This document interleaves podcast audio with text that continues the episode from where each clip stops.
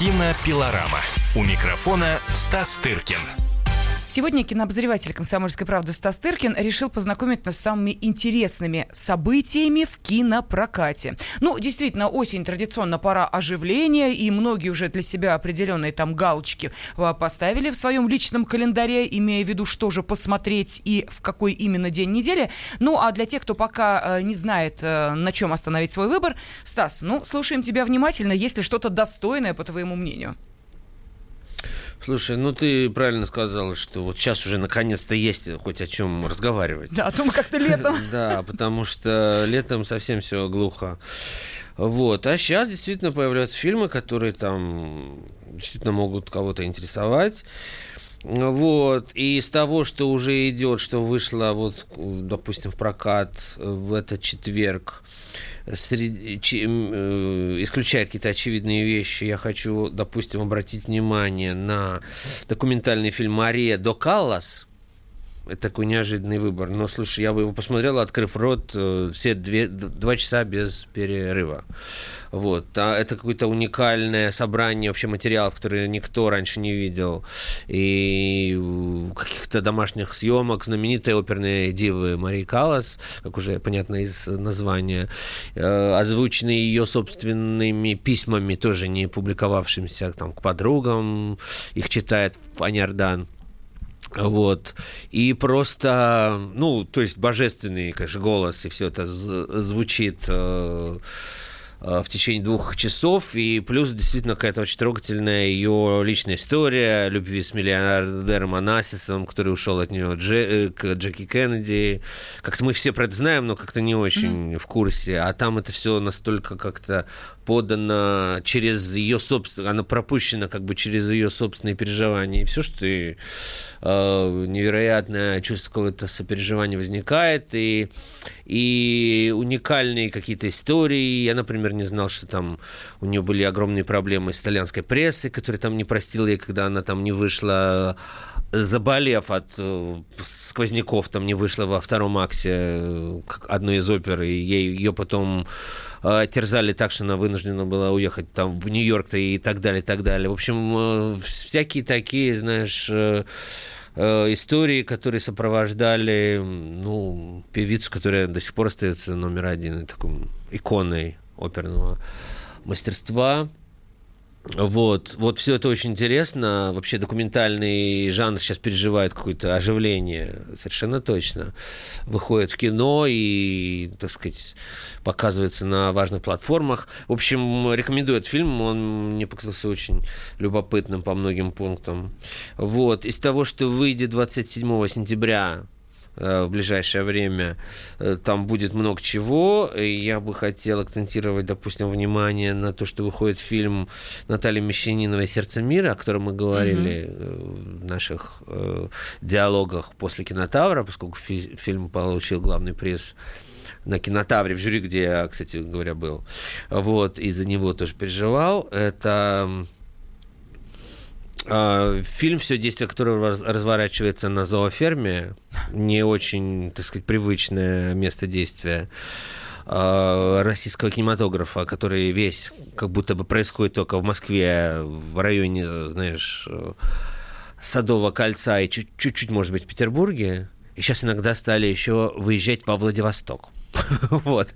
Но, понимаешь, за ферма, как и увидеть вы именно там сердце мира, как на, на, назван фильм, это какое-то удивительное поэтическое откровение режиссера Натальи Мещаниновой, э, с автора сценария фильма «Аритмия», а Борис Хлебников выступал с автором сценария фильма «Сердце мира». В общем, это mm-hmm. плодотворное сотрудничество у этих двух режиссеров. Вот. Я, наверное, рассказывал, да, когда-то об этом фильме, что да. там основная коллизия состоит в том, что люди, профессионально работающие на этой звероферме, по притравочной станции, по притравке э, на лис охотничьих собак, да, а, конфликт людей, которые живут в этом мире, знают э, все про то, как он существует, и все сложные взаимосвязи с природой, с окружающей средой и так далее. И когда в этот мир пытаются войти люди со стороны, с благородными стремлениями освободить лис и прочее, прочее, я сам бы, конечно же, был на стороне тех, кому нужно освободить лис. Вот, э, будучи ненавистником охоты и всего этого. Но ты понимаешь, что в этом сердце мира все устроено сложнее, чем ты думаешь. И, то есть, освобождая лист, ты их губишь, понимаешь, потому что они, они привыкшие, привыкнувшие к определенным условиям. А, многие упрекали фильм в том, что он является такой, знаешь, метафорой того, что в клетке лучше. Что это такой метафора либерального сознания о том, что нельзя русского человека, что лисы это вот это русский народ, которого если отпустить, то гибель, это смерть. Скорее, это такое антилиберальное сознание, потому что либералы-то и демократы наоборот, э, давайте дадим всем свободу, здесь скорее такой анти. В фильме, да, лучше, но я говорю, да, что, да, да. Э, так сказать, наши Упрек записанные да, да, да. чересчур, понимаешь, я не, я не хочу никого э, припечатывать этими терминами всеми, вот, но я считаю, что фильм о том, что все сложно, вот, как, знаешь, пишут в анкетах, вот все сложно, вот все не так просто. Э, вот не надо делить на черное и белое, на mm-hmm. либеральное и консервативное. Вот все очень сложно вообще в жизни.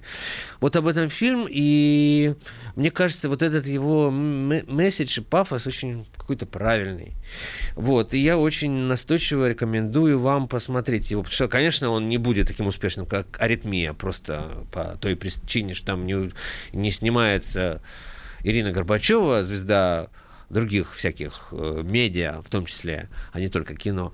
Вот. Э, там все скромнее в этом отношении. Это не такая мелодрама, знаешь, на разрыв аорты, как была аритмия. Но, э, в общем, хочу акцентировать, что это фильм российских кинематографистов, то, от той же группы, в общем, что делала, от тех же продюсеров в той же студии, тех же сценаристов, что делала аритмию. Пойдите посмотрите этот фильм. Мне кажется, он в общем, оставит какой-то след в, ваш, в вашем сознании и в сердце, может быть, даже. Вот. И это не единственный фильм, который любопытный, который выходит на этой неделе. И выходит, допустим, фильм «Три дня с Роми Шнайдер». Вот. Э, фильм, который участвовал в конкурсе Берлинского фестиваля э, э, этого года. Фильм про, собственно, знаменитую австрийскую артистку которая очень рано умерла, огромной была звездой в 70-е, 80-е годы. Вот, чей несчастливый роман с Оленом Делоном, угу. так сказать, не добавил ей здоровья и счастья. Вот. Э, очень, по-моему, похожая артистка главная немецкая играет Мари Бойер в роли Руми Шнайдер. Это такой очень, э, так сказать, не впадая в сенсац, в сенсат отцы какие-то дурнопахнущие. Это вот несколько а, предпоследний год ее жизни. Э, какие-то журналисты и ее друзья приезжают э, к ней на курорт, где она проходит какой-то очередной курс э, детокса и всего, но при этом пьет шампанское в больших количествах. И, в общем, она дает какое-то интервью, делает какие-то фотосъемки. Ты понимаешь, как ушел современный мир гламура от тех невинных времен. Боже мой, как это все было невинно и прекрасно. вот.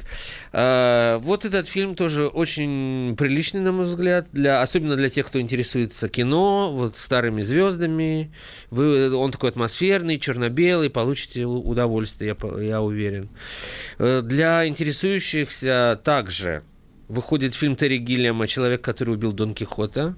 Фильм, который Терри Гиллиам хотел снять в течение 20 лет и сам уже стал похож на этого Дон Кихота, который борется с ветряными мельницами. Уже никому этот фильм не нужен, уже умирает артист, уже Джонни Депп становится в два раза старше, который должен был играть Сан Санчо Пансу. А, и уже снялся вместо Джонни Деппа Адам Драйвер и так далее, так далее. Я не очень, честно говоря, я видел фильм на закрытии в Канне, не очень понял, зачем он нужен, но, слушай, Терри Гиллиам выдающийся режиссер, и это такая фэнтези по мотивам, там есть энергия, там там все это есть. И для тех, кто любит его старые фильмы «Страх и ненависть в Лас-Вегасе», «Король рыбак», там многие другие фильмы, Мюнхгаузен, Бразилия. Это прекрасный режиссер. Я считаю, что могут с интересом отнестись к этому фильму. И последним хочу назвать фильм «Поиск». Это продюсерский проект Тимура Бекмамбетова. Мы тоже про него рассказывали. Я показывал на стрелке. Фильм, снятый в режиме Life, то есть на, на экране только монитор компьютера. Вот. Но сюжет достаточно такой мелодраматичный о поиске отцом пропавшей дочери. Э, мог быть рассказан другими средствами, э, но тех, кто интересуется вот жизнь, жизнью и творчеством Тимура Бекмамбетова, в ожидании выхода на широкий экран его гораздо более удачного фильма «Профайл», который сделан в том же угу. формате и размере, могут пока удосужиться посмотреть фильм «Поиск».